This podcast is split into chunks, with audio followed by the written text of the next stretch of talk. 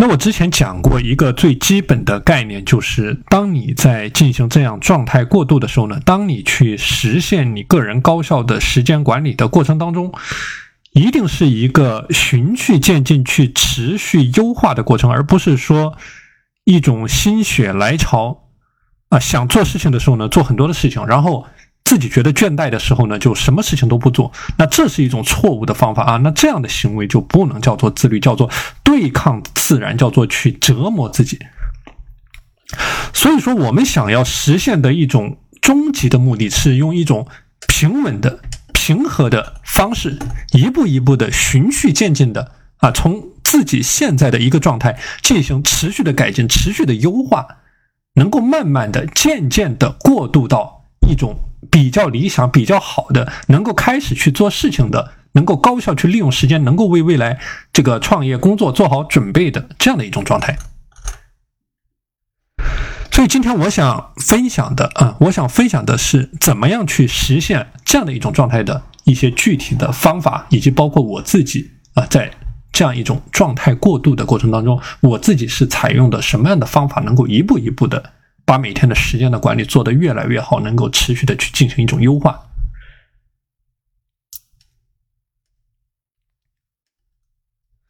那么，第一个想要分享的观念呢，叫做去追求一种可持续性的量变。啊，那我是见过我们太多的学员啊，整个时间管理的过程呢，处于一种不平稳的状态。一旦这种执行的过程变得不平不平稳，那么整个人的情绪也变得不不平稳。那么能够高效做事的时候呢，整个人情绪很高昂，斗志很高昂，精力很饱满。但是，一旦碰见困难，遇见了难题，脑子转不动了，整个人情绪低落，然后出现问题，时间的黑洞躺平啊，包括我这个昨天讲到的咱们的这位学员啊，精力管理出现了问题。那么这个都是具体的问题。所以说，第一个方面，我想分享的是去追求一种可持续性的量变。那么这个观点呢，就是说，当你在做练习的时候。最重要的啊，比如说这位学员啊，当你在做事情的时候啊，最重要的不是说你一次的练习量能够做做多少，而是你能不能够把这个练习给它保持下去。那我之前讲过这个学员运动的例子啊，那有的人呢可能一下子给自己立的目标非常的高，那比如说每天跑步一个小时，健身一个小时，你就会发现这样的目标是难以去维持下去的。一每一次的难度太高了啊，所以说我讲的是追求的不是说你一次练习的量，不是说你你短跑你爆发，我们不看短跑不看爆发，我们看的是马拉松，我们看的是谁能够坚持到最后啊，这个坚持很可能是三年五年，甚至是你一辈子啊，你要把这个时间这样管理下去。所以说，你你如果从这样的一个时间维度来看待这个问题，那么你就不会。啊，过度的去追求这种短跑的爆爆发，而是去追求一种可持续性的量变。那么我具体来说一下啊，这可持续性的量变它体现在三个方面。那么第一个叫做你有一个稳定的作息时间表。那么有我看了下面的这个学员给我分享的这个作息时间表啊，非常挺不错的。我们有的学员呢自己弄了一个小黑板啊，我之前也给大家讲过，其实我也讲过啊，用这种小黑板或者各种各样的工具。你可以弄这这样的时间表，就说你你一旦你的作息时间表规律了，你能够进行一个稳定的练习，就是你把你的作息时间给固定下来了，那么你进入到这个时间段之后，你大脑就会自动的启动呃这方面的一些思考或者说 一些执行的动作，所以说这个是第一个方面啊，稳定的量变，第一个方面叫做稳定的时间表。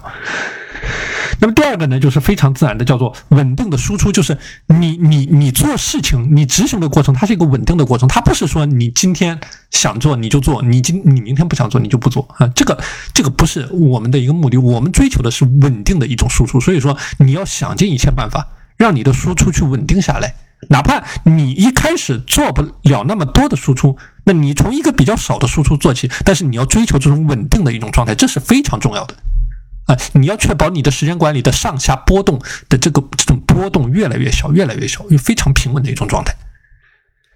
那么第三个环节呢，叫做你的输出的内容和质量应该不断的提高，而不是原地踏步踏的过程。这个就像我之前讲到，我我在最开始进行时间管理的时候，我一点一点的累加，一点一点的累加，到了后面进入到一种非常好的渐入佳境的一种状态。所以说这个也是你可以去借鉴参考的。你的输出的质和量，质就是代表你做事情的，你的这个做的事情的重要紧急程度啊，这个叫做质，或者说你这件事情的价值。价值就是你沿着你的价值观的方向，能够给你价值观产生的推动，这个叫做你做事情的价值，这个叫做质量呢，代表的是你真正完成任务的啊。随着你对一个任务不断的深入、不断的熟练，那么你最后输出的量，这个都是一个不断提升的过程啊。所以这个是第一个点。那么第二个我想分享的呢，是叫做你的努力的过程可以衡量啊。那么针对我这个学员他昨天提到的这个话题啊，这个五年没有工作了，然后。进入到一种做事的状态，啊，反而出现这种不适应。那么就是说，你在做事情的时候，你尽可能的把你的努力进行一种量化的展示啊。那比如说，你今天做了一件什么样的事情啊？或者说，你今天画了一张，你今天画了一张画，你今天写了一篇文章，这个都是一个可衡量的结果。你每你今天跑步跑了二十分钟，就说这也是一个可衡量的结果。就无论你做什么样的事情，就一定要有一根标杆在这里。就说一定是有一个具体的可量化的值，这个非常的重要。就无论做什么样的事情，最后一定要有一个具体的标杆在那里，而不是说没有一种衡量的标准。就说这个事情你怎么去评判这件事情我完成了还是没有完成啊？你你评判的标准在哪里？就像我之前讲过啊，有的学员，那么他在设立目标的时候，他给自己定了一个目标，叫做我要去提升我为人处事的能力。那这种东西它是没有办法去衡量、去量化的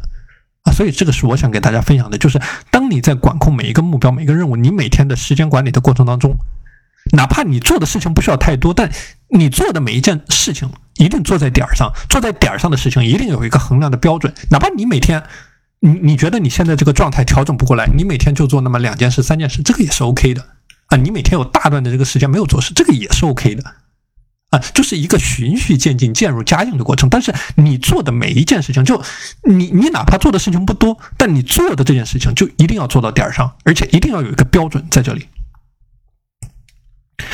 那么另外一个话题呢，叫做去可视化的仪式感啊，这个是我反复讲的。这个仪式感这个东西啊，你你尝试去建立起来，这种小的技巧啊，虽然说看上去不起眼，但是它就像一个工具、一个拐杖一样。当你没有养成。这种高效的时间管理的习惯的时候呢，你借助着这些拐杖帮助你前进。那么，当你这个循序渐进进入到状态之后，你可以把这个拐杖给扔掉。所以我讲这个仪式感啊，你可以用到我之前讲了那么多的时间管理的工具啊，日程表，比如说这个学员他的这个小的黑板啊，也是一个比较好的一个小工具。那我之前分享了很多的小的工具啊，比如说网上你可以买一些这个。番茄钟啊，时间的沙漏啊，或者说你手机的这个日历的 A P P，这个这个倒计时的 A P P 啊，或者说你的闹钟啊啊等等等等啊，都叫做你的仪式感的事物。尽可能的把你的日程表或者说时间用一种可视化的形式给体现出来。就说很多人他时间没有去做事，因为对时间缺少了基本的一种感知的状态，所以说。做事情没有动力，或者说这个事情时间就像水一样哗哗哗的就流走了，他没有对时间的感知啊，没有时间的感知，那么怎么可能去抓住时间，去珍惜时间？所以说这个是仪式感啊，仪式感一个最简单的仪式感就是你把一个日历表做出来，